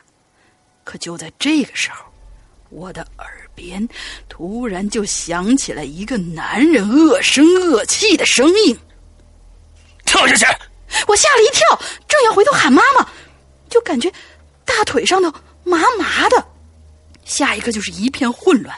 我妈妈惊慌的抱着我往最近的小诊所跑过去，我也哇的一声大哭，大声的嚎叫着哭着，腿上传来了刺骨的疼痛感。妈妈被我吓得眼泪不停的往下掉。据我妈后来描述，我当时嘴唇已是一片惨白了，都快哭得喘不过来气了。而腿上的血不停的往外涌，怎么捂都捂不住，裙子的下摆都被血染红了。等到最后，我们送到小诊，把我送到小诊所的时候，腿上的伤口缝了好几针。至此，我的大腿上也就留下了这么一套一道长长的疤。相信看到这里，你们也大概猜出发生什么事儿了吧？对。当时就是我转身要喊妈妈的时候，我身边的花瓶突然就炸了，其中的一个碎片划过我的大腿，之后就是那一片混乱。而事后，我妈也去那个影楼跟他们沟通过这件事儿，然而影楼那边也没有办法解释这花瓶为什么会自个儿就炸裂开来。嗯，说的也奇怪，就在这件事之后呢，我爸不知道从哪儿搞来了一条。成年的狼狗，在那之后，我好像再也没有看过那个人头了。也许你会说，当时照片里的人头看到的是我和我哥的方向，怎么就就怎么就我呢被盯上，我哥没事呢？而事实却是，我哥也难逃厄运。就在那一天，我哥差点失去了一只眼睛。这件事儿，我现在想起来仍然心有余悸。具体我哥发生了什么？啊，由于篇幅太长了，世阳哥、龙鳞妹子就原谅我偷懒不多说了。嗯，最后说起拍照，其实还有一个怪事儿。我奶奶说过，我小时候拍照的时候，总有一个怪习惯，就是不由自主的歪头，就算是嗯矫正了，只要人一走开，正式拍照的时候还是会歪头。后来我奶奶就跟我说：“小 A 呀。”你怎么拍照老是歪着头啊？这样不好看，下次不可以了啊！我奶奶说，我当时的回答把她吓坏了，因为我当时说的是：“奶奶，因为老是有人压着我的肩膀，搞得我和靠靠着我，想和我一起拍照片儿。好了，这次故事就写到这儿啦。龙姐、山哥辛苦了，么么哒。嗯，我以为他头太大了呢。嗯，不是，嗯，可可可是歪头这件事儿，好像我也有。我从小拍照的时候都是歪着头。嗯，但但但不小啊。嗯，好啊，没你头大。哼。嗯，你你这个大棒棒糖。嗯，大棒棒糖还行。我觉得呀，这个穿红旗袍的这个。女人是吗？嗯，穿红旗袍的女人，你可以把你哥哥的故事啊，单独写一个故事发给龙鳞，放到怪藏里，做成这个怪藏里边去啊。嗯，我对你哥哥那个事儿也挺感兴趣。对对对，OK，好，嗯，接下来听海，我们来自这个匈牙利的一位贵友，嗯嗯。沈阳大玲玲，你们好。说起老照片呢，我首先想到是那儿时那些泛黄的黑白照片啊。照片里的我呢，满脸稚气啊，对世界一无所知。虽然我是河南人，但是我的儿时照片有一大部分是在北京拍的啊。因为小时候呢，我一年要去两次北京，一住就是两个月。那里有我的父亲的亲姐姐，也就是我的姑姑，还有两个表哥。哎呦，你这个其实这个结家庭结构跟我父亲是一样的。我我父亲就是在在在山西嘛，完了之后，呃，北京也是有一个他父亲的我爷爷的妹妹，也是叫姑姑，她也有两个孩子，啊，也有两个孩子都是表。表哥，嗯，说到这儿呢，又引起了一段关于死亡的旧事儿。嗯，我姑姑对我相当的好，每次我去北京都给我很多的零花钱。九五年的我呢，在北京第一次吃了肯德基，第一次吃了和路雪梦龙，第一次吃德芙巧克力，全拜姑姑所赐，那种味道至今是忘不了。可是姑姑身体不好。在我初中的时候呢，查出了这个卵巢癌晚期。听到这个消息以后，我们全家都赶去了北京。那个时候的姑姑躺在床上，我已经认不出来了。与其说躺着个人，不如说躺着一具骷髅，全身已经没有肉了，除了皮就是骨头。就是这样的身体，姑姑看到我，还是从床头拿出五百块钱来说：“你想买点什么东西就买什么吧。”唉。姑姑的身体虚弱的很快，呃，这个时候呢，她已经不能下床了。所有的事情呢，都需要有人照顾和陪护。几天之后，我们回郑州，又一个消息传来，病危了。最后的几天里，姑姑是在医院病房里过过呃度过的。可她精神异常的好，能够自己下床，说话也利索，不像病危的人，只是还是那么瘦。可我发现他脑子时而清醒，时而糊涂。有时候说着说着，突然就改变话题了，说一些谁都听不懂的事儿。有一次，他告诉我，说晚上有人来关他的阀门，他说：“你别关，别关。”可是他们不听。然后呢，在这几天里，他总说看到有人要关他的阀门，他怎么喊都没用，应该是氧气阀门吧。我问什么法门？你说的什么意思？他也不理，只管说自己的。就在他念叨了这事儿三天以后，姑姑就去世了。对于儿时的我，那些话简直是无解的谜语和恐怖的画面。可是随着年龄的增长，想起来却变得让人唏嘘不已。沉痛的说完。我其实还有很多欢乐的照片啊！大学二年级一张照片是我最喜欢的一张近照啊！我说说是近照，其实也有十二年前了啊！照片里我一头披肩的长发，嗯，我也有过这个时候，但是不是披肩的，不是披肩的。我是跟那个于谦一样，一头卷儿。对对，就是没拆没没拆了纸的棒棒糖。对，啊，对对对对，以寝室一个铁哥们儿站在武汉大学的校这个校园，那一天呢是樱花节。嗯，我和这哥们儿有太多故事可说了，有些不认识的以为我俩是同性恋呢，其实。其实当然，你不要解释啊，就是不要，你就把这个，你把后面这句话彻底出柜就好了，特别好，没关系的。就有些不认识的，以为我们俩是同性恋的，后面那话不用说，越抹越黑。对啊，这哥们儿呢是个短发啊，可是染了一个斑点头，就是一块黄一块黑那种 啊。我呢则是一头长发，想起来容确实容易让人误会。好吧，我曾经呢大大摇大摆的进女生宿舍，老师发现不了；进男生宿舍却被老师半路喊下来。也曾经被人拉拉说昨晚听你唱摇滚真带劲，可不管我怎么解释说那个人不是不是我，他也不相信。嗯。有曾经打球受伤不认识的女生买了所有跌打药，在楼下让让人给我带上来。你这是在这显摆你自己的吗？是吧？也有月底没钱吃，一个女生硬塞给我她的饭卡，还跑到了汉中专门买来了我最爱的那一家的蛋挞。天哪，你这这这你要干嘛吧？你说？好吧。现在想想，那时我身边这些人总是那么可爱啊！我真应该当时好好珍惜他们。哎，对。十年过去了，我们都成了奶爸，他们成了贤妻良母。可那一张照片上的我，轻笑容轻松、叛逆又青春。那时的我还有无限的理想啊！他后面配了一张他的照片，因为这个这个谁，嗯，听海呢是来过我这儿的啊，来过来过我的工作室的，我们俩聊了一下午，嗯。聊了一下午，嗯，人呢非常非常的腼腆啊！我现在再回忆一下他，再把他的长发配上去以后，嗯，确实还有那么点意思。哎，啊，你差点把我师傅掰弯了。嗯，你这个，你这个啊，后面这个啊，就这个这个显摆这个事儿啊啊，确实啊，我估计你这是很遭恨的一个事儿啊。对对对。完了之后呢，它上面写了十年过去了，我们都成了奶爸，他们都成了贤妻良母啊！你这还是。嗯，还是很呃，所以就是借节目出柜是吗？啊，对，不是，就是说他，我感觉他是一脸的悔恨啊，就是当年怎么没动手啊？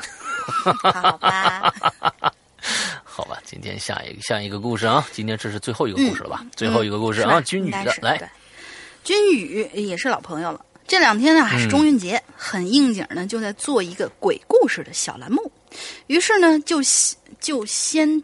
同先在同事中间收罗这些故事，其中有一个呀，其实跟本期的主题算是有点关系吧。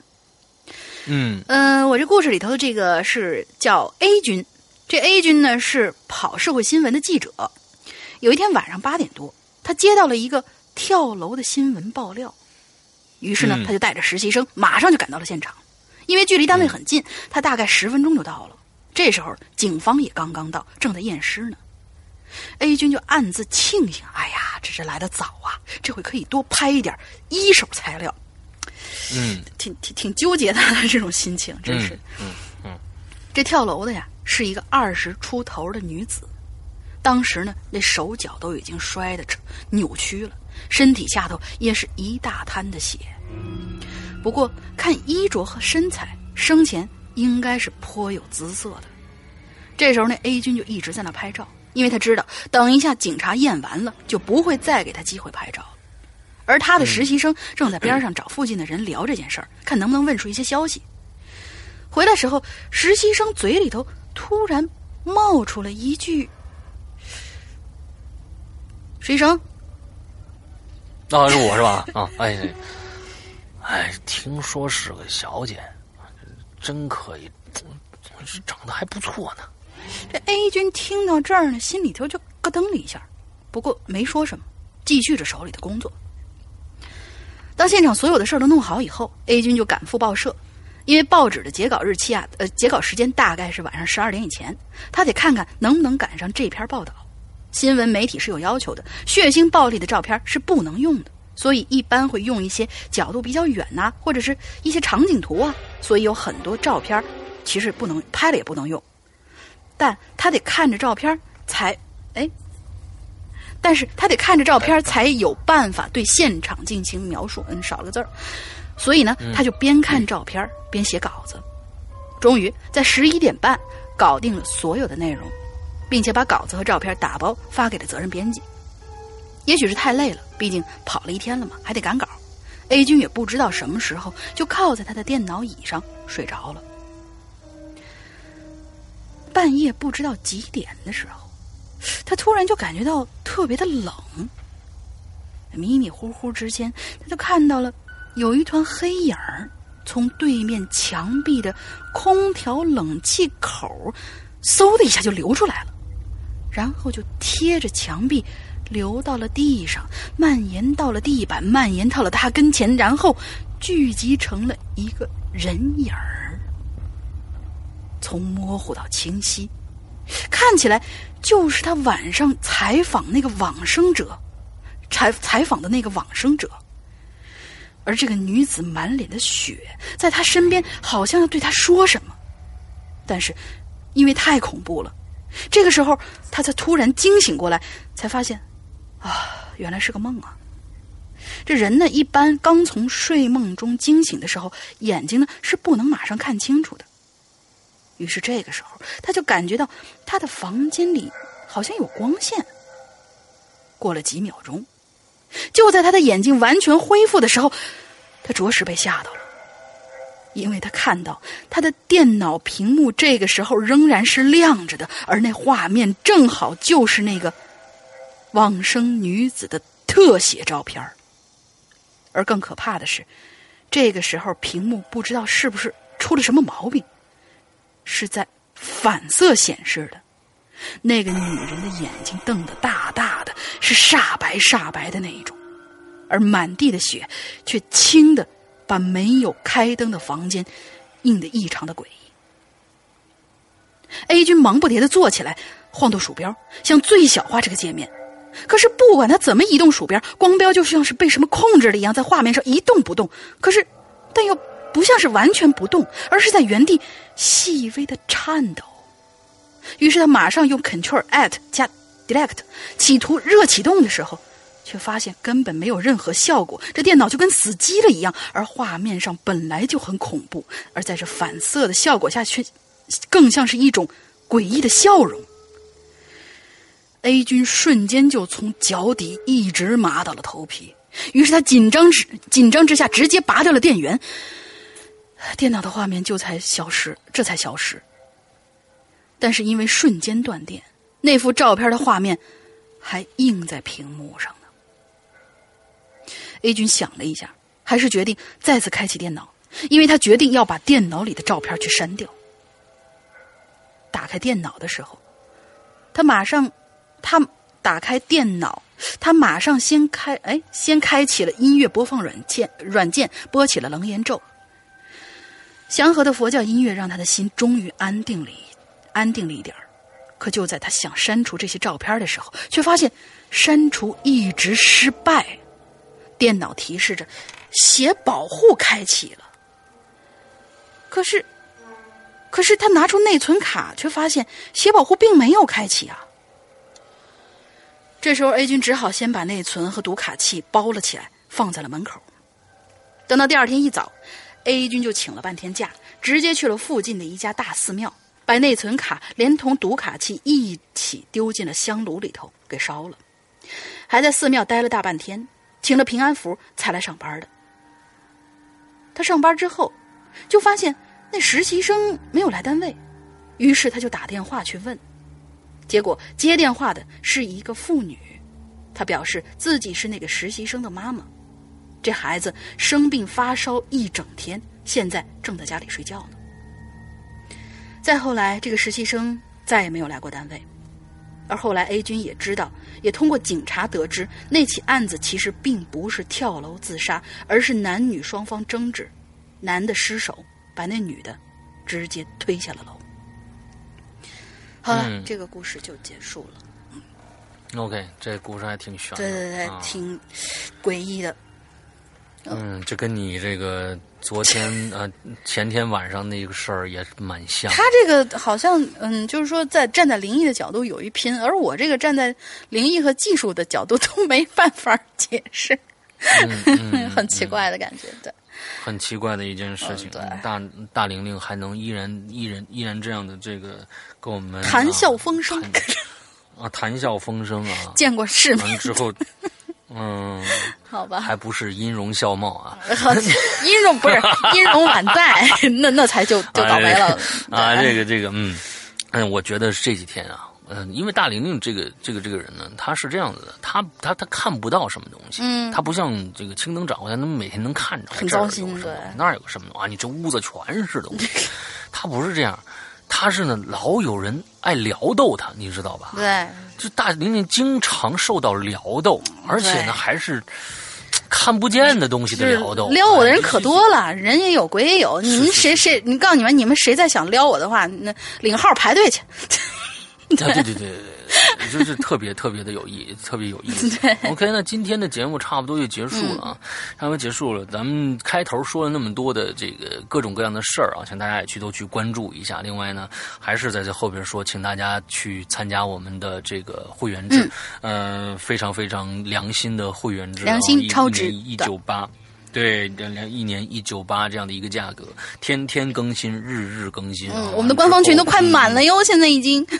对对对，嗯，之后现在请这个大家就是说可以去下载我们的苹果 APP，安卓现在目前还是不行啊，安卓没有没有我们的软件 APP，所以去苹果的设备去下载这个《鬼影人间》这样的一个 APP 在 App Store App Store 里边。对。之后付付款非常这样，想每次都着重说一下付款，就是说付款你可以直接在我们那个会员里边一点那个成为会员就就可以付了，但这个不是还要给苹果百分之三十吗？啊，所以呢，还有我们还有。其他的开启方式，这个开启方式就是大家可以去微信，微信关注一个号叫“鬼影会员”这样的全拼啊，全拼这样的一个人啊，“鬼影会员”这样一个微信号，加了他以后，那其实就是我们的情侣啊。加，但是你在加的时候，底下的这个这个附备注一定要写写上“我要成为会员”这样的一个话，或者是加会员。啊，或者我已经成为会员，我想进 VIP 群什么的，这些话都可以，千万什千万不要什么都不写，那那是是加不进来的，因为有很多人就是他不是他就为了找找人聊天知道吧？所以我们这个屏蔽这些人，你一定要加写明白，在备注里面写明白你的加的这个目的是什么，我们才会加你。嗯，OK，完了之后里边也是，他只要一加你，你一九八通过微信转账，我们就可以马上让你成为会员，秒开。就今天我们还差一个这个这个问题是吧？进群啊，我们进的普通的 QQ QQ 的群，还有我们的 BBS 的这个注册的这样一个密码。哦，对，密码这个我要在这里插一句啊，就是说是最近可能论坛上面有好多朋友在反映，说是我们的论坛上面设置这一块好像是点点进去的话，我我具体没有去操作设置这一块，好像是有什么 bug，还是不能操作，还是如何？反正就是一点设置就会出一些小问题，这个得等旋转，因为我们大家都知道旋转他是一个呃一个救护队员嘛，他常年在外，所以得等他回来以后，他才集中会去解决这个问题。他这几天是在在做海上救援的训练，嗯嗯，哦，他在做做海上救援的训练，所以等他回来以后才能解决这个问题。等他一下啊，等他一下，我们这次的密码是什么？我们这次我来说一个，嗯，好呀，我来说一个，我来说一个，呃，终于你来说了，我们。周四，周四将会有一个全新的啊，全新的故事开启，会在我的这个《扬言怪谈》的这个直播里边开启一个全新故事，而这个故事的名字是什么？四个字。嗯，名字是什么？四个字，请大家四个字。哎，对，嗯嗯嗯嗯，就这么一个四个字啊，完大家可以都在前面找一找，最开始我说过的啊。对，嗯，那好吧，今天的节目到这儿结束了，祝大家这一周快乐开心。不过呢，下个星期你们将迎来呃，又有一个嘉宾会到来啊，又有一个嘉宾会到来，那个大玲玲会自己来。主持一场这个这个又是自己主持一场这个引流言，但是这次嘉宾是谁呢？不知道啊，不知道，因为最近因为最从来没有对因为我最近我了解这个青灯好像特别忙，然后英子姐不在昆明，晴雨呢不在不在那个他他家里头，他去复查了，他去医院复查，于是我就慌了，对，嗯，揪不到了，怎么办呀？对，看看就是说，是不是大大玲玲会来一个来一次有史以来第一次的单口相声啊？这个真不敢。单口相声是不是敢来一期啊？我们我们期待一下吧。好吧，那今天的今天的节目到这儿结束了，祝大家这一周快乐开心，拜拜。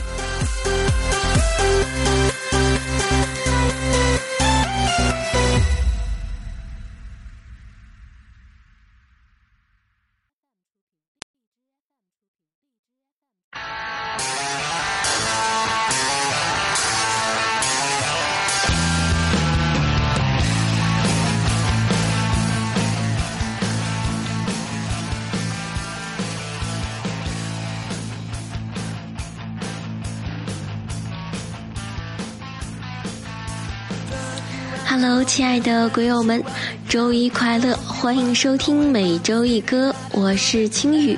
如果大家想参与每周一歌这个栏目，你可以把自己翻唱的歌曲或者原创的歌曲发送到邮箱 g y l q y 二零一五 at qq 点 com，只要符合要求，我就会按照投稿的顺序安排在引留言中播出。这一周播放的歌曲来自于山猫的《贪凉记》，希望这首歌可以在今年的夏末给你们带去一丝凉爽。好了，废话不多说，大家一起来听歌吧。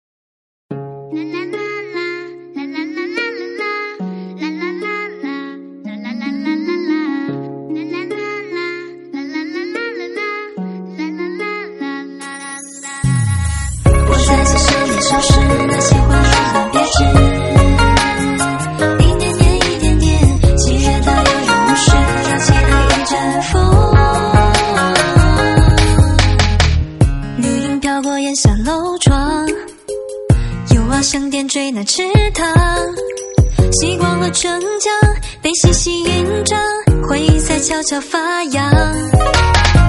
星子铺满一张竹窗，雨伞摇落满院树下，梳起了长发，声儿朗朗，也是那苍青白竹林。